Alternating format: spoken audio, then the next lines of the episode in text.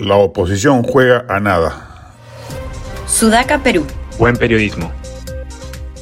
Así como el oficialismo banderea el tema de la constituyente cada vez que quiere distraer a la opinión pública respecto del desastroso gobierno que ejerce, pareciera que la oposición hiciera lo propio a propósito del tema de la vacancia.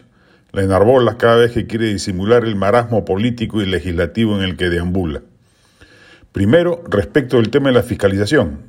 El Congreso ha presentado más de 20 pedidos de interpelación, seis ministros fueron interpelados, dos ministros fueron censurados, cuatro ministros renunciaron antes de la censura.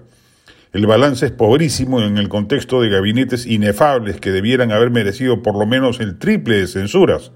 Solo del gabinete actual hay por lo menos cuatro ministros que ya debieran haberse ido a su casa por incompetentes.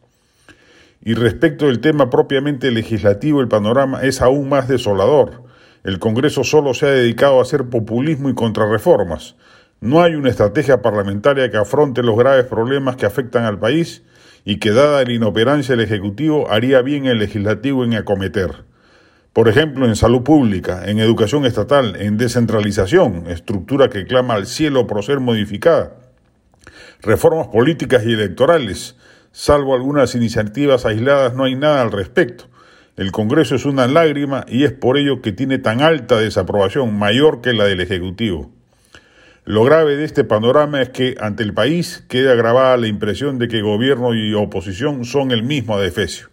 Así, cuando nos enfrentemos al siguiente proceso electoral general, que no nos sorprenda ver entonces que nuevamente aparezcan disruptivos radicales.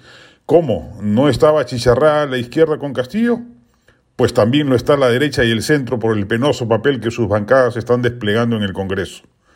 El grito que se vayan todos nunca debió cuajar. Los hechos comprobables debieran haber generado una ola popular para que se vaya a Castillo y su impresentable modo de gobernar, pero el Congreso se la ha puesto en bandeja y se ha sumado así al frontis de desprestigio y consecuente rechazo. A este paso ya parece cantado que las alternativas potables para el 2026 salvo que ocurra algún milagro y Castillo se vaya antes, provendrán de fuera del establishment vigente tanto en el Ejecutivo como en el Legislativo. Toda la clase política, con honrosísimas excepciones, ha hecho un papelón y no ha estado a la altura de las circunstancias.